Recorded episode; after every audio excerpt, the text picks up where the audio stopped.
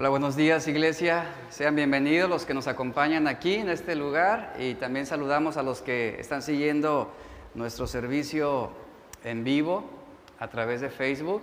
También los saludamos. Y bueno, hoy, hoy iniciamos una, una nueva serie, bueno, ayer iniciamos una nueva serie, eh, ayer sábado, y esta serie se titula En busca de respuestas, que está basada en el libro, o estará basada en el libro de Habacuc. Así que habrá mucho que aprender en los siguientes días. Habrá mucho que el Señor hablará a nuestros corazones y, yo quiero que usted sea sensible, que sea receptivo, que disponga su corazón a lo que Dios estará hablándonos, porque lo que estaremos viendo en los próximos eh, fines de semana será un mensaje propicio, un mensaje que llega en el momento oportuno por la situación que estamos viviendo en el mundo, y no solamente en el mundo, sino también en la iglesia. Así que vamos a, a continuar, vamos a abrir nuestra Biblia en Habacuc, capítulo 1, verso 2 al, al 4. Yo solamente voy a hacer lectura de los versículos, no vamos a entrar todavía de lleno a los textos, el mensaje de hoy solamente será una introducción hablando sobre un contexto general de lo que estaba sucediendo en los tiempos de Habacuc. Eh, desde la semana pasada invitamos a, la iglesia que leyeran el libro de Habacuc. ¿Cuántos lo leyeron?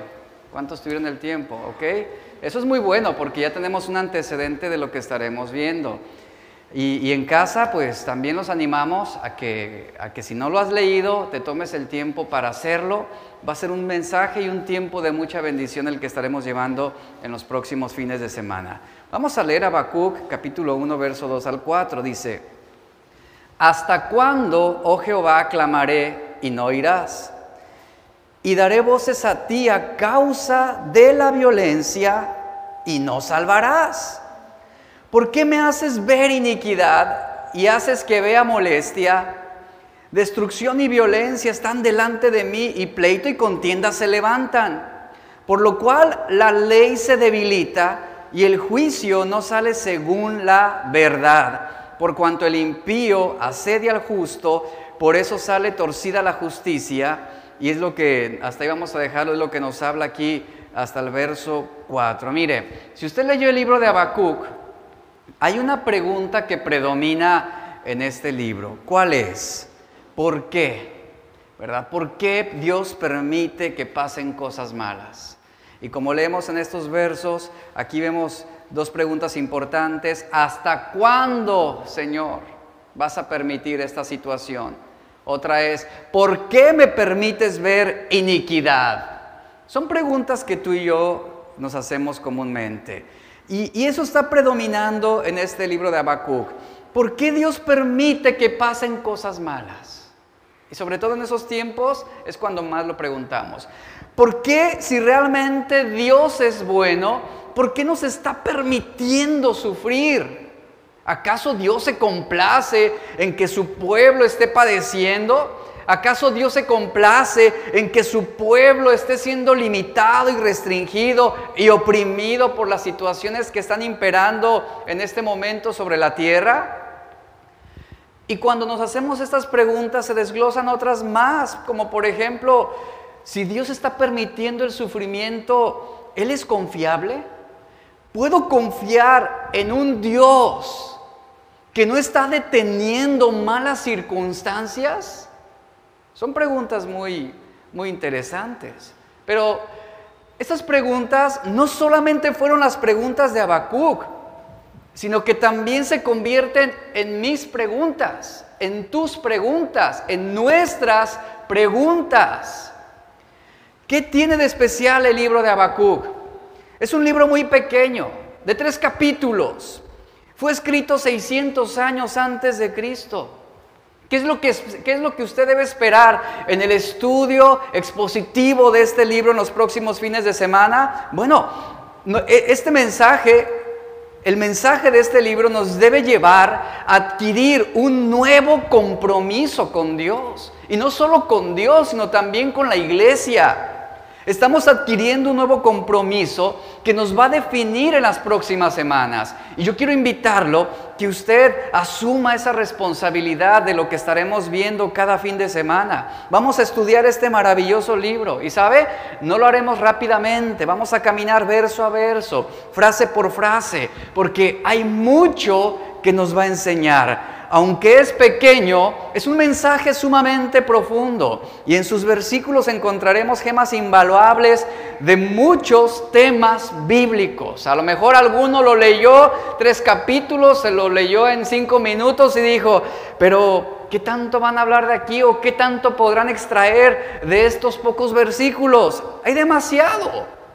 Hay demasiados temas bíblicos en los que estaremos tocando y abundando, como lo son la obra salvífica de Cristo. Veremos la evidencia de Cristo en el Antiguo Testamento y seremos encaminados a verdades maravillosas. Así que mi invitación es para cada uno es que abracemos este libro durante este tiempo. Abracemos sus verdades. Léalo, vuélvalo a leer, reléalo en español, en inglés, en totonaca, pero hágalo.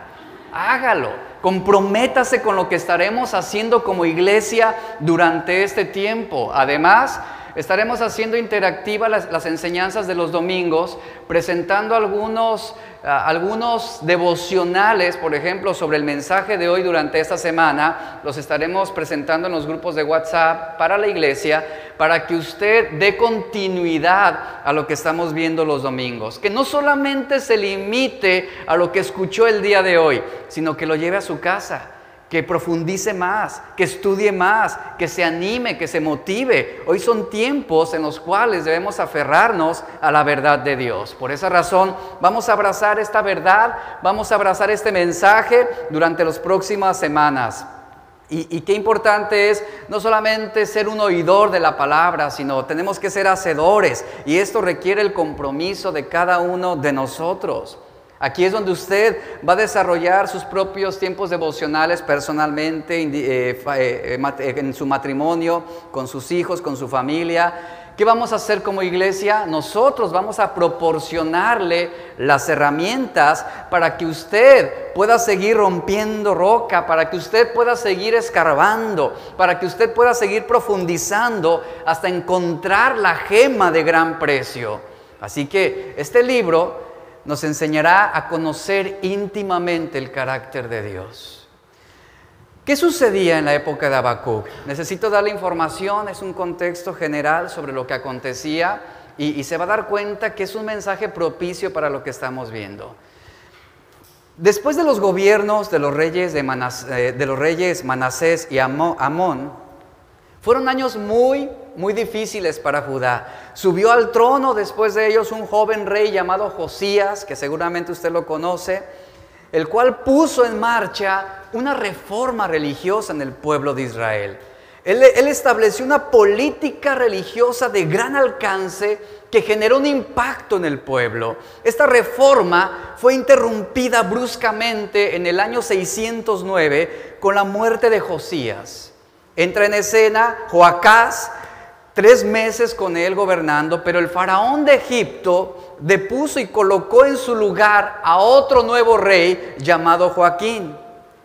Se vivía una época de gran inestabilidad política, social, religiosa, económica. El imperio asirio estaba en decadencia. Babilonia en ese tiempo estaba convirtiéndose en una potencia pero quien dominaba la región era Egipto. El reino de Judá buscaba mantener el equilibrio en medio de esa situación, buscando el apoyo en alguna otra nación pagana. Y, y, las opciones que ellos tenían era buscar apoyo o en los egipcios o en los asirios.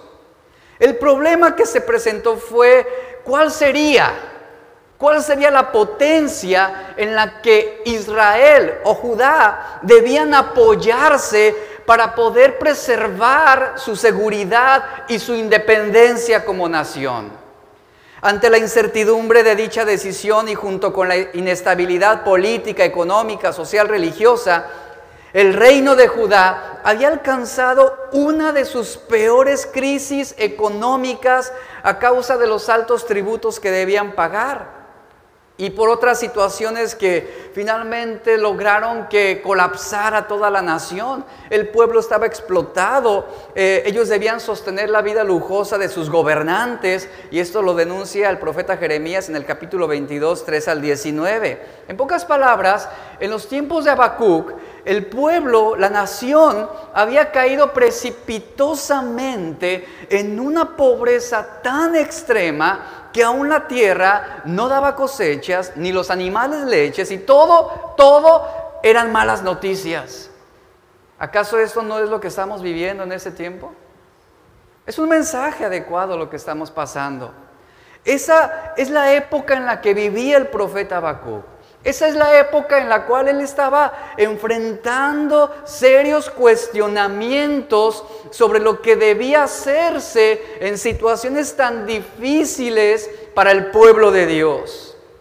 Habacuc, él manifiesta múltiples, múltiples preocupaciones por el hecho de que Dios utilizara al imperio babilónico para ejecutar un juicio sobre Judá a causa de sus pecados. Habacuc se vio eh, ante una situación de muchas preguntas, de muchas dudas, de muchos cuestionamientos y también de muchas inconformidades por el procedimiento de Dios, por el método de Dios. Y este profeta, y, y presta atención a lo siguiente, Habacuc es el único entre los profetas que cuestiona abiertamente la sabiduría de Dios. Ahora, no me escandaliza esta situación. A lo mejor pudiéramos decir, ¿cómo es posible que un profeta de Dios cuestione la sabiduría de Dios? ¿Cómo es posible que este hombre de Dios esté cuestionando la voluntad de Dios o los métodos de Dios? ¿Sabe? No me escandalizo, le digo por qué. Porque en algún momento de mi vida yo he sido como Habacuc. Yo he cuestionado, yo he dudado de la, de, la, voluntad de Dios, yo he cuestionado la sabiduría de Dios y estoy completamente seguro que también usted lo ha hecho. ¿Qué me dice ante la muerte de un ser querido? ¿Qué me dice ante una situación inesperada de injusticia? donde decimos en nuestra frustración, en nuestro dolor, en nuestras lágrimas, ¿por qué Señor? ¿Hasta cuándo? ¿Por qué me haces esto? ¿Qué hice yo para merecerlo? Entonces nos damos cuenta de que cada uno somos un Habacuc en este sentido. Usted no puede venir y alegar y decir, yo nunca, yo nunca he pecado contra Dios, yo nunca he presentado una queja, un cuestionamiento a Dios. No puede decir eso porque lo hemos enfrentado, lo hemos vivido, hemos sufrido y no hemos entendido. Y a veces la falta de comprensión nos ha llevado a renegar de los preceptos de Dios, de la palabra de Dios. Y vea cómo este hombre Abacú, él en su desesperación cuestiona lo que Dios estaba permitiendo. ¿Por qué razón? Porque él estaba urgido, él estaba urgido de una esperanza de transformación. Él estaba necesitado de una buena noticia que le diera esperanza, que le diera brillo a un nuevo futuro. Y ahí está este hombre. Y ahí estamos también tú y yo en estos tiempos, en este 2020 que se ha convertido en una pesadilla y que en algún momento hemos preguntado, ¿hasta cuándo, Señor? ¿Por qué? Una de las cosas también importantes de este libro es el versículo de Habacuc 2.4, que es el eje central de este libro. Y, y Habacuc 2.4 dice que el justo por la fe vivirá. Es un texto poderoso también que encontramos en este libro. Este versículo, el justo por la fe vivirá, fue la llave de la verdad con la que Martín Lutero, en su tiempo, él desafió el sistema religioso católico romano, abriendo las cerraduras de la mente humana, poniendo en libertad a los corazones esclavizados por las doctrinas del error. Y este pasaje es una proclamación de Cristo una proclamación de Cristo. La doctrina cardinal del Evangelio hasta el día de hoy continúa siendo esta verdad que el mismo Pablo enseñó a los romanos. El justo por la fe vivirá. Un predicador inglés dice que este verso es como una lámpara que había de alumbrar las tinieblas que pendían sobre Israel antes de la venida del Señor. Esto demuestra que no ha habido ningún cambio con respecto al Evangelio.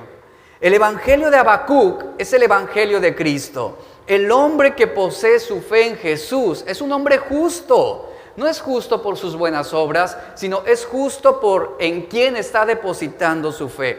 ¿Quién es el objeto de su confianza?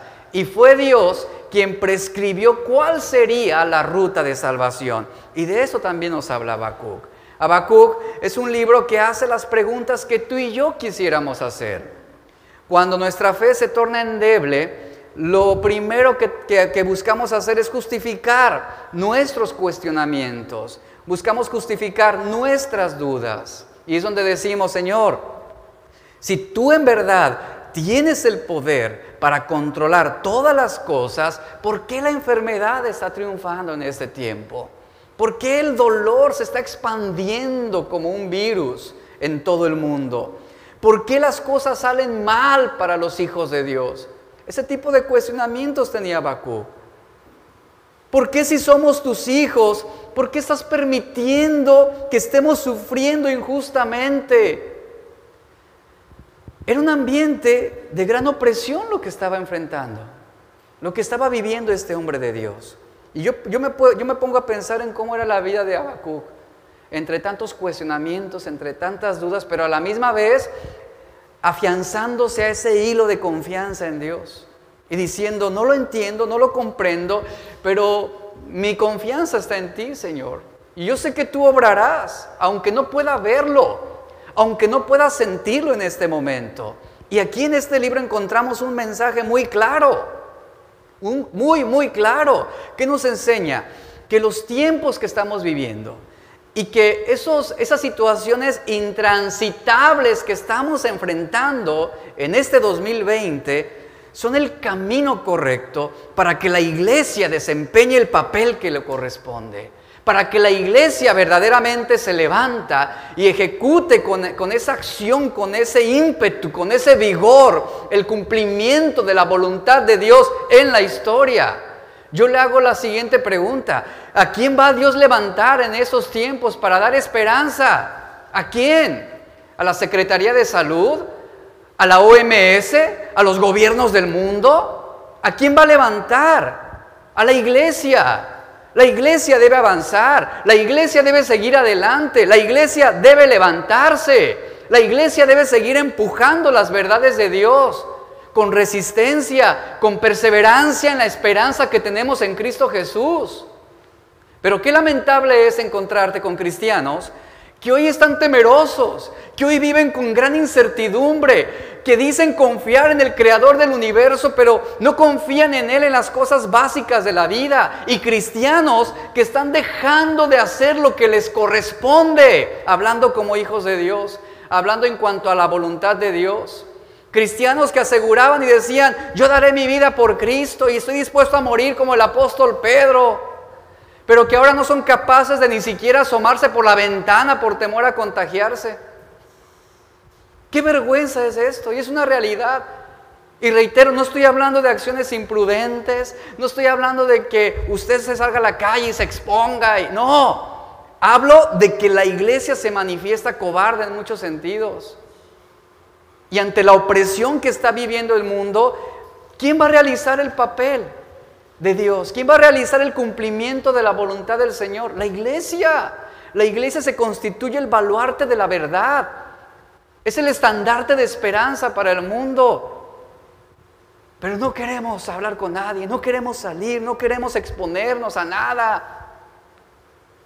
Cuando somos nosotros los que debemos levantarnos.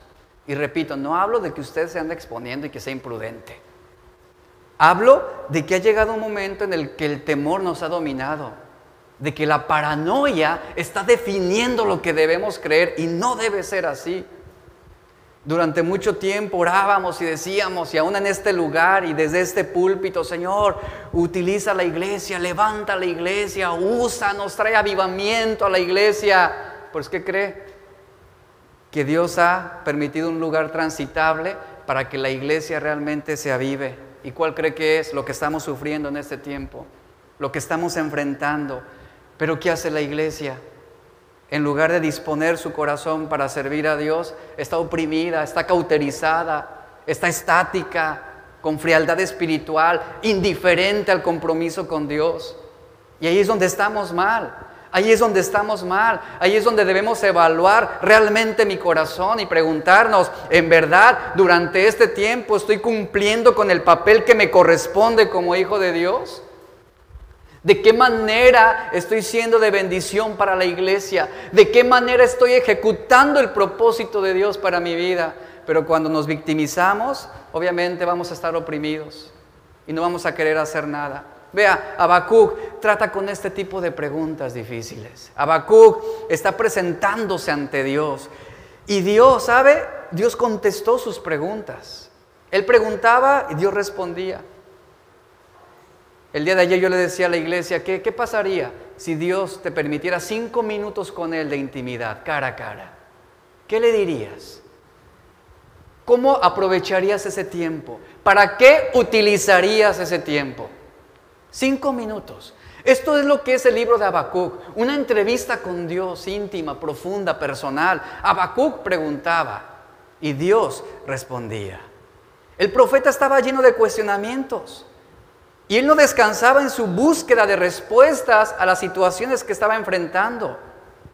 Un dato interesante es que el nombre Habacuc se deriva del verbo hebreo abrazar y su nombre significa el que abraza.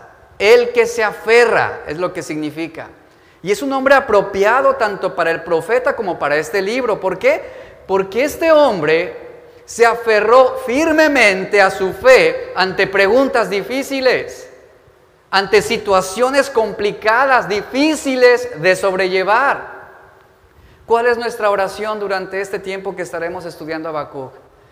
Nuestra oración para la iglesia, para cada uno de nosotros es que se levanten hombres y mujeres, jóvenes, niños, que sean como Habacuc, que nos aferremos a la verdad de Cristo, que nos aferremos, que abracemos esta verdad que trae salvación y transformación. Necesitamos ser como Habacuc. Necesitamos buscar a Dios intensamente, aferrarnos firmemente ante las dudas, ante los presagios, ante las complicaciones, ante la enfermedad, ante la muerte. Porque la muerte no puede determinar nuestra confianza en el Señor. Una pandemia no debe dictar la manera en cómo debemos servir a Cristo o lo que debemos creer. Debemos seguir cumpliendo con el propósito de Dios. ¿Y sabe qué sucede? Y aquí es donde usted se va a identificar mucho con este hombre. Habacuc preguntaba y preguntaba y preguntaba. E hizo preguntas muy difíciles. Y Dios en su momento, Él respondió. Pero ¿sabe algo? Muchas veces, como Habacuc, recibimos de parte de Dios las respuestas que no queremos. Puntualizo. Recibimos de parte de Dios la respuesta que no esperamos. ¿Qué sucedía? El profeta mostró un cuadro de violencia e injusticia en Jerusalén y como ya lo mencioné, él se estaba cuestionando cuánto tiempo más Dios permitiría el sufrimiento. ¿Cuánto tiempo más, Señor? ¿Hasta cuándo? Yo le pregunto, ¿cuál es su hasta cuándo en este tiempo? ¿Hasta cuándo qué? Usted respóndalo, de acuerdo a su experiencia de lo que está viviendo. ¿Hasta cuándo tendré trabajo? ¿Hasta cuándo vendrán clientes? ¿Hasta cuándo podré salir a la calle? ¿Hasta cuándo qué? ¿Cuál es su hasta cuándo? Habacuc tenía los suyos y los presenta delante de Dios. La situación estaba llegando a un punto de ser insoportable. Habacuc demandaba justicia y liberación para el pueblo y, escuche lo siguiente y ponga por favor atención a esto que le voy a decir. Él había orado, él había ya orado durante 12 años. 12 años pidiendo justicia. ¿Y qué cree? Durante ese tiempo él no había recibido respuesta alguna.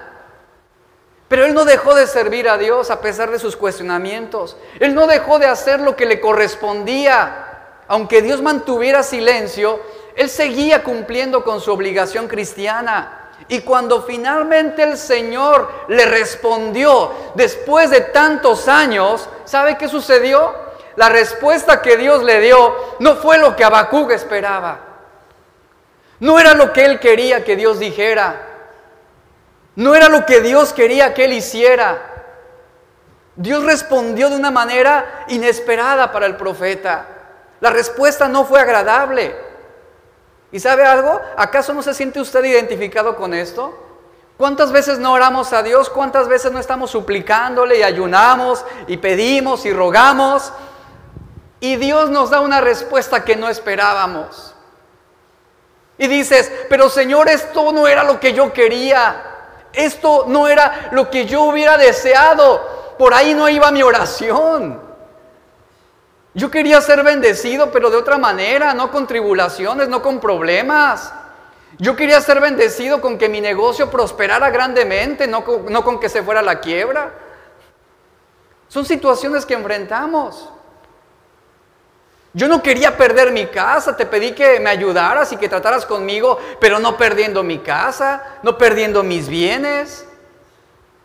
Y Habacuc recibió esa respuesta que él no quería. Y más, de alguna ocasión, lo que Dios quiere para nosotros es lo que más evitamos.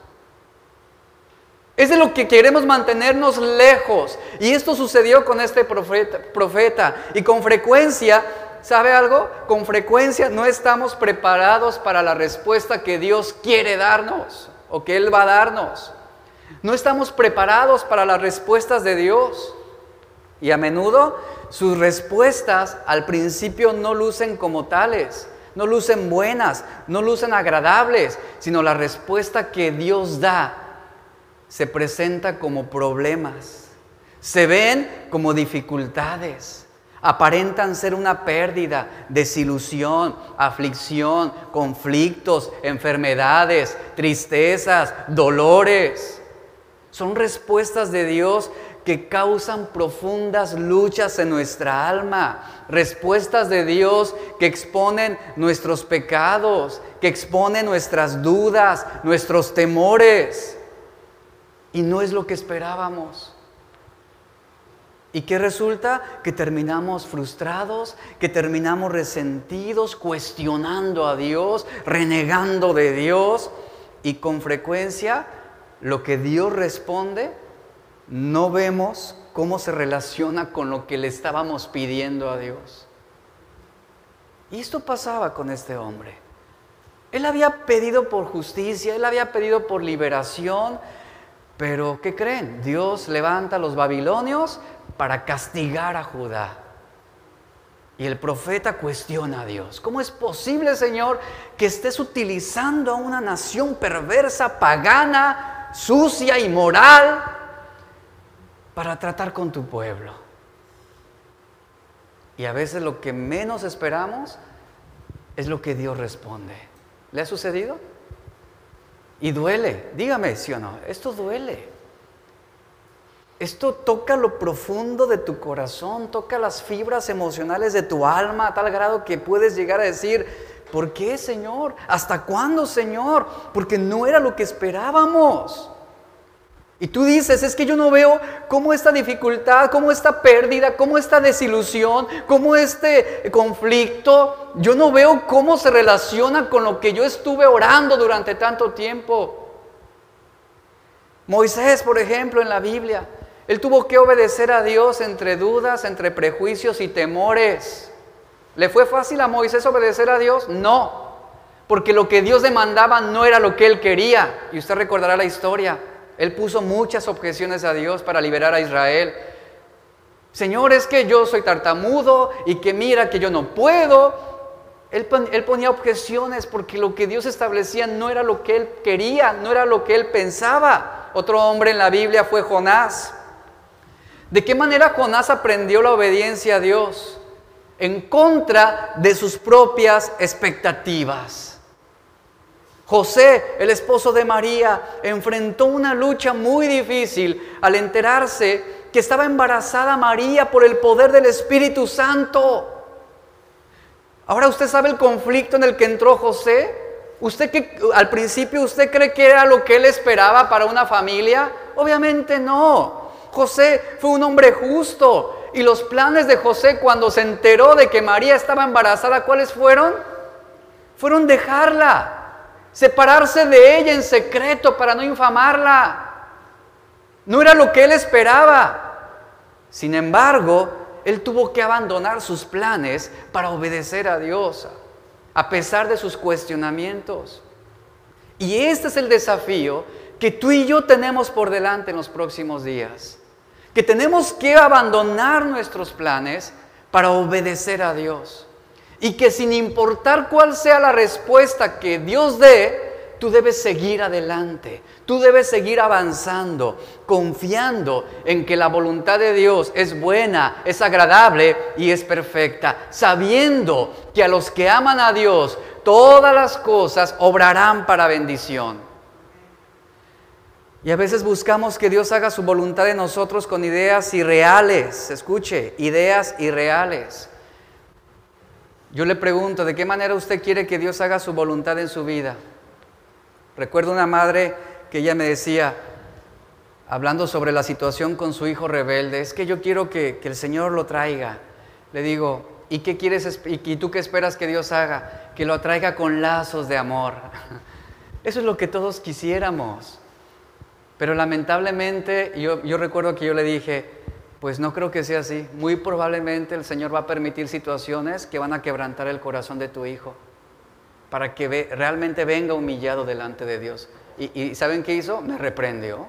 No, no, no, eso viene del diablo. No, ¿se da cuenta? A veces tenemos ese concepto irreal de la voluntad de Dios en nuestras vidas. Y creamos expectativas irreales, románticas, superficiales de la respuesta de Dios. Dios no estaba ignorando la oración de Habacuc. Yo quiero dejar en claro eso. Él la escuchaba, él atendía, pero Dios respondió de la manera más conveniente. Detrás del escenario donde el profeta no podía comprender y él no podía ver lo que Dios realmente estaba haciendo. Andamos en busca de respuestas que reemplacen solamente nuestro sufrimiento. Y tristemente, a veces buscamos a Dios y oramos a Dios buscando solamente reemplazar nuestro dolor, reemplazar nuestra agonía, reemplazar nuestra aflicción y no nos acercamos a Él con el fin de conocerlo más. Y eso sucede. Buscamos respuestas que reemplacen nuestra agonía. Buscamos respuestas que reemplacen nuestra impotencia. Y el pueblo el pueblo estaba en una situación tan deprimente que ellos habían perdido la esperanza en el futuro. Pasaban la mayor parte del tiempo desanimados, entre temores, entre dudas, entre aflicciones. Yo le, yo le pregunto una cosa, ¿qué acaso no estamos así el día de hoy? Tú puedes ver a cristianos que han perdido su esperanza, Puedes ver a cristianos que siquiera son incapaces de llevar a cabo su vida cristiana, que se la pasan encerrados en su casa con temor, con dudas, desanimados, inconscientes de lo que Dios está haciendo, aferrados a sus frustraciones, a sus temores, a sus dudas. ¿Y tú crees que eso es lo que Dios quiere para su pueblo? No, aun cuando los que necesitan estar en casa Dios quiere que ahí crezcamos espiritualmente. Dios quiere que ahí sigamos siendo fortalecidos en el poder de su nombre. Pero ¿qué sucedió en los tiempos de Habacuc? Lo impensable se hizo realidad. La paz fue reemplazada por el temor. La fe fue reemplazada por la incredulidad. El gozo cedió su lugar a la angustia. Y tarde o temprano todos enfrentamos ese dolor y esa decepción. Ten cuidado, si en este tiempo te sientes desanimado, si en este tiempo estás experimentando sentimientos de, indiferencia hacia Dios, hacia su palabra, aún hacia la iglesia, hay que prestar atención a esos sentimientos que se están moviendo en tu corazón, porque no son de Dios. Esta no es la voluntad de Dios. Y aquí tristemente estamos viendo cómo el gozo, repito, se dio su lugar a la angustia. Y, aquí es una situación que también estamos enfrentando en la actualidad, estamos enfrentando dolor, estamos enfrentando impotencia, estamos enfrentando enfermedad, decepción, pero eso no debe inhibir nuestra confianza en el Señor. cuando la vida se torna difícil, el camino hacia la paz puede no estar carente de dolor, entendamos eso. El camino hacia la plenitud en Cristo será un camino que no será carente de sufrimiento. Será un camino con obstáculos, con espinos, con tropiezos, no será rápido, pero Dios utilizará cualquier situación, buena, mala, para nuestra vida, para que eso traiga un beneficio. Y debemos verlo así. Dios había determinado que el pueblo infiel fuera castigado severamente por los caldeos. Este era un pueblo amargo, un pueblo impetuoso, que destruyeron varias tierras, que dominaron sobre varias naciones, un pueblo que vivió sobre sus propias reglas, que seguían sus propios planes de acuerdo a sus deseos y, además eran perversos, eran maliciosos. Y Dios utilizó a este pueblo, a este pueblo para tratar con sus hijos. Por eso Habacuc dice, ¿por qué? ¿Por qué permites esto? ¿Hasta cuándo vas a seguir dejando que nos estén dominando y que nos estén agobiando?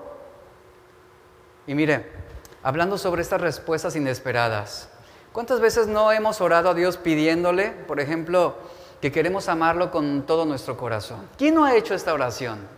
Señor, yo quiero amarte con todo mi corazón, con toda mi alma y con todas mis fuerzas.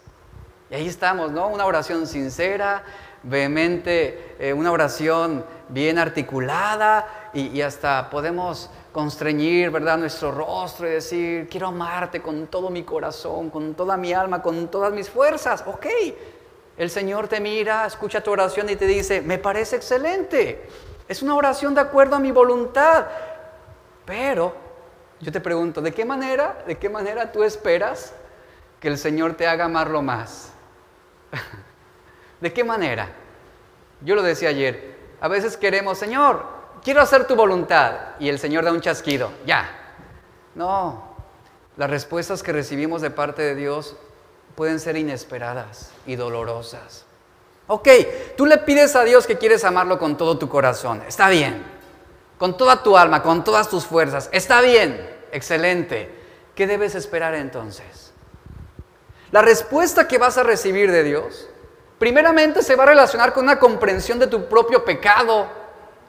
Tú no puedes amar a Dios con todo tu corazón, ni con toda tu alma, ni con todas tus fuerzas, si primeramente no tienes un reconocimiento de tu pecaminosidad. ¿Y sabes algo? No te va a gustar, porque será una palabra que te va a confrontar. Y te darás cuenta que tú no puedes amar a Dios basado en tus propias buenas obras sino que Él tiene que llevarte a un quebrantamiento doloroso para que tú puedas confesar tu pecado delante de Dios y que de esta manera tú puedas ser perdonado y limpiado de toda, de toda tu maldad. Pero quien reconoce su pecado, quien reconoce su propia pecaminosidad, será quebrantado, será humillado. Y eso es algo doloroso al principio. Puedes venir ante Dios y decirle, Señor, ayúdame a amar a mi prójimo como a mí mismo. Ay, dice el Señor, ok, me parece excelente. Señor, yo quiero amar a mis enemigos. Ay, vea cómo hasta el tonito. Quiero amar a mis enemigos. Ah, ayúdame, Señor. Ay, dice. Y el Señor te dice, ok, me parece excelente. Ahora, yo pregunto, ¿qué esperas recibir cuando le haces esta petición a Dios? ¿Qué esperas recibir? Otro chasquido, ¿verdad? Ay, qué hermoso se ve mi enemigo. Ay, qué agradable me es. Me transió, me ofendió, me dijo esto, me calumnió, levantó chismes en mi contra. Ay, lo amo. Créeme que no va a ser algo así mágico. La respuesta que Dios te va a dar te va a doler. La respuesta que vas a recibir de parte de Dios será inesperada. ¿Por qué razón?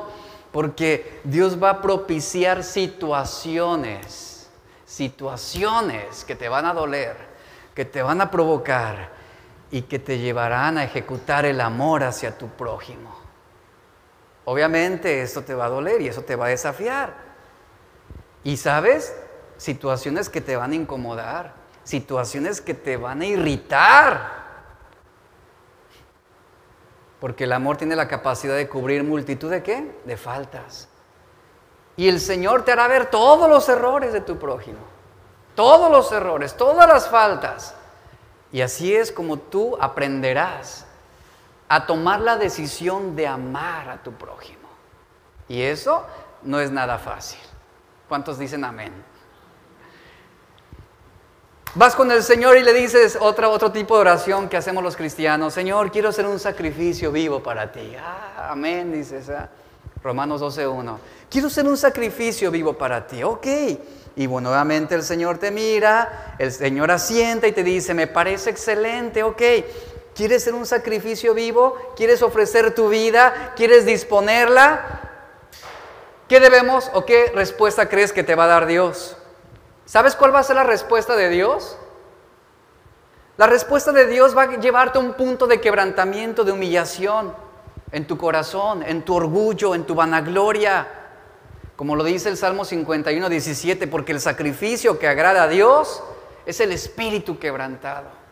Y al principio eso no te va a gustar. Y al principio tú vas a decir como Habacuc, ¿hasta cuándo, Señor? Si yo quería hacer un sacrificio vivo para ti, ¿Por qué permites esto? Y sabes, la gran mayoría de las veces cuando pasamos por una situación difícil, le pedimos a Dios que quite esas situaciones que Él ha dispuesto para que nosotros seamos transformados. Y neciamente oramos. Después tú puedes venir delante de Dios y decirle, Señor, lléname de tu gracia, lléname de tu gracia. Ahora, ¿qué debes esperar para ser lleno de la gracia de Dios? ¿Sabes qué vas a recibir de respuesta de parte de Dios? Situaciones que se van a oponer a tu orgullo y que nuevamente van a llevar a tu corazón a un punto de humillación. Si pedimos, por ejemplo, también otra oración típica, es Señor, oramos y le pedimos a Dios que venga tu reino en este tiempo de coronavirus. Ok, ok, que venga tu reino, decimos, citamos Mateo 6:10. Y decimos, Señor, que venga tu reino a nuestra vida, que venga tu reino a este mundo maldito por el pecado. Sí, está bien, es una buena oración, es correcta, es bíblica, pero ¿qué debes esperar recibir? La respuesta que vas a recibir va a revelar tu profunda pobreza espiritual, como lo dice Mateo 5.3, porque el reino de Dios es dado a los pobres en espíritu. Tú puedes venir delante de Dios también y decir, Señor, pedirle que te dé mayor discernimiento y sabiduría. ¿Ok? ¿Qué vas a recibir? ¿Cuál va a ser la respuesta de Dios? Una respuesta inesperada. Va a ser una oleada ininterrumpida de problemas, de confusiones, situaciones complejas, algunas difíciles de entender, otras de resolver, para que tu capacidad de discernimiento sea dependiente de la gracia de Cristo para que en base a esa dependencia del Señor tú puedas distinguir de lo, bueno de lo malo. Así que no es fácil. Y, repito, esto sucedió con Habacuc. La respuesta que él esperaba no fue. Él recibió algo que no le agradó al principio, no lo entendió. ¿Recuerdas a los discípulos que le dijeron a Jesús, Señor, Lucas 17:5, aumentanos la fe? ¿Recuerdan? Y es una buena petición, y es una buena oración, y es una muy buena súplica. Aumentanos la fe. Pero ¿qué debes esperar? ¿Qué debes esperar para que tu fe sea aumentada? ¿Otro chasquido espiritual? No. Te vas a enfrentar ante situaciones donde vas a descubrir tu poca confianza. Como ahora este tiempo de pandemia. ¿Cuánta gente no dice, Señor, aumenta mi fe. Bueno, ok, ahí te viene el COVID-19. ¿Y dónde están los cristianos ahorita? ¿Dónde están refugiados? ¿Dónde están escondidos? ¿Qué están haciendo para el bien del reino de los cielos? ¿De qué manera realmente están utilizando esta situación para que su fe se incremente? Aumentame mi fe. Y ya murieron un millón de personas en el mundo. Ay, Señor, Señor, ¿qué vamos a hacer? Me pediste que te aumentara tu fe. Pues ahí van unas situaciones en el mundo ligeritas para que aumente su confianza en el Señor. Pero ¿sabes qué es lo triste de esto? Que hoy más que nunca se ve mucho desánimo en los cristianos, poco compromiso, se ven apáticos espiritualmente, distanciados también. Y eso es lo más lamentable entonces. Cuando tú vienes y le dices al Señor, aumenta mi fe, yo te pregunto, ¿qué es lo que tú esperas recibir? ¿Qué es lo que tú esperas recibir? Él te pondrá en situaciones, en lugares y ante personas que te harán y te ayudarán a que tu confianza en el Señor pueda ir en crecimiento, como lo dice 2 Corintios 5, 7, porque por fe andamos y no por vista.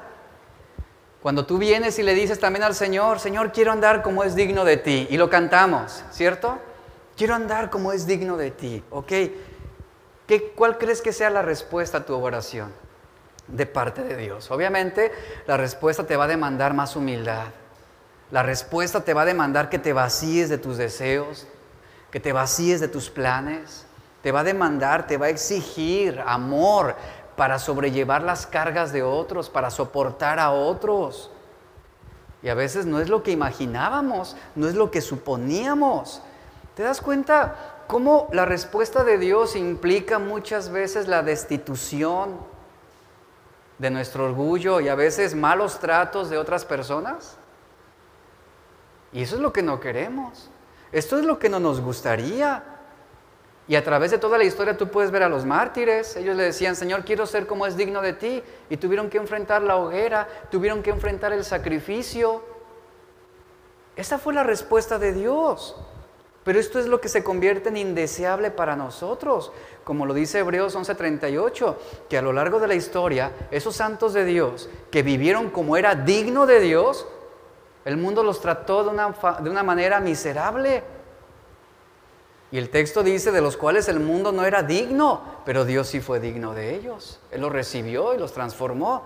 Entonces, aquí es donde debemos evaluar la condición de nuestro corazón. Oramos a Dios y le pedimos y le decimos, sí, hazlo Señor, quiero. Pero bueno, ¿cuál es la respuesta que tú esperas ante esa situación? ¿Qué sucedió con Habacuc? Esto mismo. Él le pedía liberación, él le pedía justicia, sí. Y la respuesta de Dios fue inesperada. Y sabes, esto ocurre con nosotros también.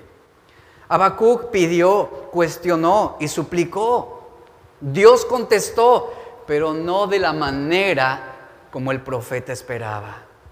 Y cuando Dios empieza a responder nuestras oraciones, con frecuencia sus respuestas nos desorientan. Las circunstancias pueden tomar un rumbo inesperado. Y Dios responde tu oración, pero repentinamente tu salud comienza a deteriorarse. Y aumentan los problemas. Y aumentan los enemigos. Y se empobrecen los amigos. Y repentinamente ocurren dificultades financieras. Y surgen problemas emocionales, luchas espirituales que no parecen estar relacionadas con lo que tú estabas pidiéndole a Dios. Pero créeme, esa es la respuesta que Dios está dando. Y así estaba Habacuc. Él sentía que estaba yendo atrás, él sentía que estaba retrocediendo. Él veía que no se estaba moviendo en la dirección adecuada. Pero esta fue la respuesta de Dios. Hacia ese punto era como Dios lo quería mover para cumplir su voluntad. Clamamos en medio de la confusión y la exasperación, como lo hacía Job, como lo hacía David, como lo hacían muchos hombres en la Biblia. Y Dios da respuestas que no entendemos. Y Dios permite sucesos que no comprendemos. Pero la mayoría de las veces ese problema que estás enfrentando ahorita, esa situación, esa agonía, esa aflicción, es una respuesta que Dios está dándote a lo que tú estabas orando el día de ayer. Aquí es donde requerimos el discernimiento espiritual. Y esperamos que la respuesta se viera y que se sintiera diferente, ¿no? Muchas veces. Habacuc estaba en este dilema. No era lo que él esperaba. Señor, yo, te demandaba libertad para el pueblo, yo te demandaba justicia para el pueblo, yo te demandaba que el pueblo pudiera prosperar después de tanto tiempo de crisis.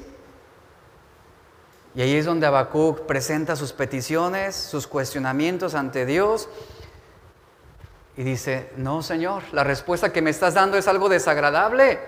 Yo esperaba una respuesta que trajera gozo en este momento. Yo esperaba una respuesta que trajera prosperidad, que trajera abundancia. ¿De qué se trata el libro de Habacuc? Habacuc es la historia de un hombre que al igual que Job, él mira la violencia, él está mirando las injusticias, él está observando las crisis que están ocurriendo a su alrededor y él se pregunta, ¿dónde estás, Señor? ¿Dónde estás? ¿Dónde estás tú, oh Dios? Y en este punto de la historia de Israel, la nación estaba dividida y en Judá, que era el reino del sur, la ley había sido rechazada e ignorada completamente, particularmente por los propios líderes. Judá también había sido influenciada excesivamente por otras naciones paganas. Y lamentablemente cuando los líderes de una nación dejan a un lado la ley de Dios, toda la nación, todo el pueblo caerá en un desorden social y espiritual. La situación planteada era la de un pueblo oprimido que había perdido su gloria pasada. Dígame una cosa, ¿acaso actualmente no estamos mirando al pasado y decimos, ay, ¿te acuerdas cuando salíamos? ¿Te acuerdas cuando podíamos congregarnos libremente en la congregación y traíamos a nuestros hijos y convivíamos y, y vemos al pasado y decimos, ¿te acuerdas lo que hacíamos? Estamos como en los tiempos de Habacuc, mirando la gloria pasada, mirando aquellos tiempos. Pero olvidamos que lo que estamos viviendo en el presente es la respuesta a nuestras oraciones en el pasado. Esto es algo terrible en el sentido humano. Es algo que debe brindarnos una perspectiva adecuada. A ver, ¿Qué es lo que Dios quiere que haga el día de hoy? ¿Qué es lo que el Señor quiere que haga su iglesia en este tiempo? Y Habacuc está mostrando inconformidad de la distancia que Dios ha tenido con su pueblo. Él está manifestando sus cuestionamientos. Y miren, y estoy terminando, vivimos tiempos con un panorama tan desalentador que casi ninguno podemos escapar de este proceso de descomposición social, espiritual y económica del mundo. Este año 2020, este año 2020 ha sucedido lo inimaginable. Es decir, este año lo inimaginable, lo impensable, se ha vuelto una realidad ante el asombro de nuestros propios ojos. Usted recordará al inicio de este año, el mundo comenzó el 2020 lidiando con los incendios de Australia. ¿Recuerda esta primera noticia con la que recibimos el año? Uno de los peores eventos de la historia. El fuego destruyó más de una quinta parte de los bosques de Australia. Estamos hablando de 5.8 millones de hectáreas. Y quedamos asombrados. Pero ¿qué cree? Esa fue nada más así la primera rebanada del pastel. Después fuimos sacudidos por la pandemia del COVID-19, que hasta el día de hoy tiene un efecto catastrófico no solamente en la salud de miles de, eh, de, miles de personas, sino que además ha paralizado prácticamente la economía mundial, prácticamente algo inaudito. Y después nos vienen con la noticia de la caída del precio del petróleo. A tal grado fue su depreciación que ya el petróleo no tenía valor alguno, no valía, es más, costaba más una paleta de dulces de la rosa que un barril de petróleo. Algo inconcebible, algo inaudito, ridículo. Y posteriormente, aunado a todo esto, surge la noticia del dichoso avispón asesino. Y algunas naciones presentaron preocupación y temor ante este suceso del dichoso avispón. Y yo conocía dos que tres ahí también, con el raid en la mano por si aparecía uno. Y esto se añadió a la lista de preocupaciones en algunos países. Y en medio de la pandemia, otra rebanada al pastel, surge el brote del sarampión en diversos países de Latinoamérica. ¿Qué más vendrá? ¿Se da cuenta que estamos como Habacuc? ¿Qué sigue, Señor? ¿Hasta cuándo? Y esta semana fuimos sorprendidos con la impresionante explosión de Beirut, ahí en el Líbano. Increíble lo que este año nos ha traído. Inaudito. De verdad sorprendente. Pareciera una pesadilla de la cual quisiéramos ya despertar. Ha sido inaudito los sucesos que han marcado este 2020 y cada día escuchamos noticias de diferentes partes del mundo, de Bosnia, Ruanda, la India, el Líbano, Palestina, Indonesia, España, Ecuador, Estados Unidos, Italia, México, donde, parece donde parecen imparables los malos acontecimientos y que superan nuestra capacidad de asombro. Y todo lo vivido en este año nos lleva a preguntarnos lo siguiente, así como Habacuc, ¿hasta cuándo durará esta situación? ¿Hasta cuándo? ¿Habrá alguna salida próxima a este tiempo caótico? Y si es así, ¿cuál es esa salida? Habacuc nos presenta un mensaje que se ocupa de estas mismas preguntas a lo largo de sus tres capítulos. El profeta cuestionó a Dios tocante al ambiente anárquico que le tocó vivir en Judá. Y él recibió respuestas después de algún tiempo. Él recibió la respuesta de parte de Dios, pero no lo que él esperaba. Pero Habacuc ignoraba que esta era la única manera eficaz en cómo él podía manifestarse en el corazón de, de Judá, de su pueblo. Y de ese diálogo entre el hombre y Dios, entre este profeta y Dios, vamos a obtener muchísimas lecciones para saber qué hacer, qué hacer ante los problemas sociales que estamos enfrentando, ante los problemas espirituales y económicos que están aquejándonos durante este tiempo. Y también aprenderemos cómo encontrar soluciones eficaces bíblicas a las tensiones que estamos sufriendo en la actualidad en un entorno donde está imperando la enfermedad, la violencia y la impiedad. Así que Habacuc tiene mucho que enseñarnos, tiene mucho que decirnos. Y mi oración es esta, que este tiempo podamos levantarnos como este hombre, en cumplimiento de la voluntad de Dios. Que haya Habacucs en esta congregación, en la iglesia del Señor. Hombres que se aferren a la verdad de Dios en medio de tiempos caóticos. Cierre sus ojos, por favor. Padre, te damos gracias por tu palabra en este momento. Agradecemos por lo que tú, Señor, estás hablando a nuestros corazones a través de este libro, a través de esta enseñanza, de lo que estaremos viendo los próximos fines de semana.